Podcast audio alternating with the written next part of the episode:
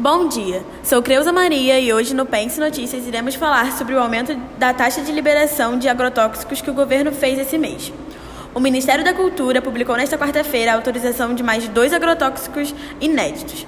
Além deles, foram liberados outros 50, 55 genéricos. Dos produtos novos, um é um agrotóxico biológico e o outro é considerado de baixa toxicidade, conforme a nova metodologia de classificação da Anvisa.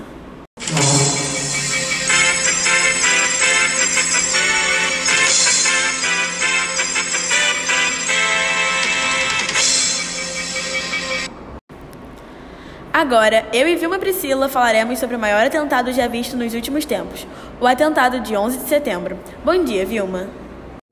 Bom dia, Creuza. Hoje faz três dias que Osama Bin Laden foi morto na Operação Lança de Netuno, na cidade paquistanesa de Abbottabad. Todos sabem que ocorreu um grande desastre, mas poucos conhecem os detalhes e menos ainda sabem o que motivou o ataque dos terroristas. Bin Laden, ainda jovem e inexperiente, entrou em contato com grupos islamitas em no... 1973.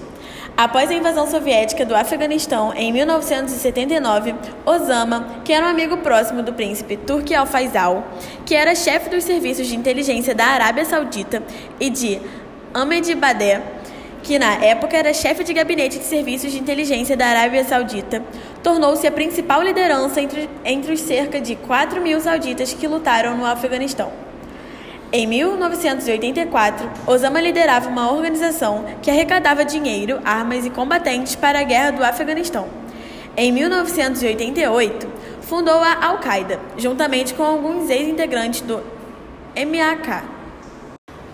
A história começa a ser formada em meio à Guerra Fria, quando o governo americano financiou alguns grupos contra os comunistas e enviou tropas para o Afeganistão.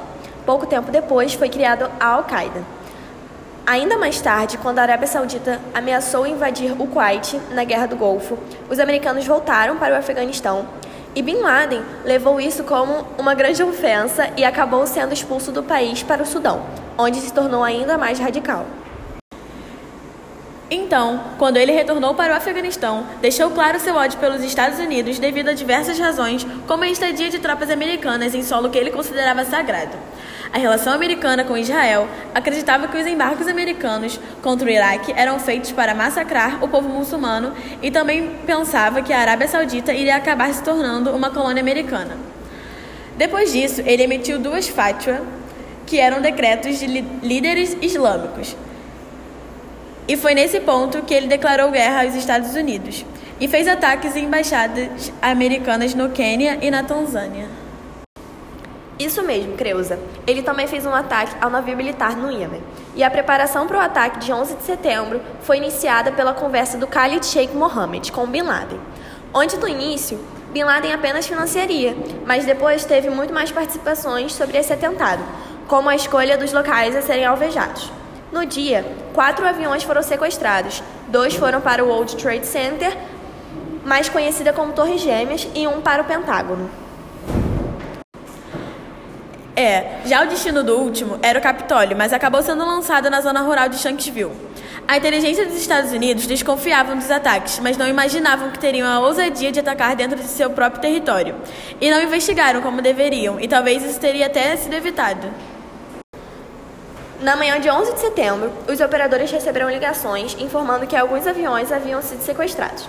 E todos sabemos o que aconteceu depois disso.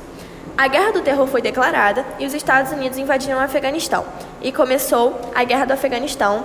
E dois anos depois, os Estados Unidos também invadiu o Iraque e tirou Saddam Hussein do poder.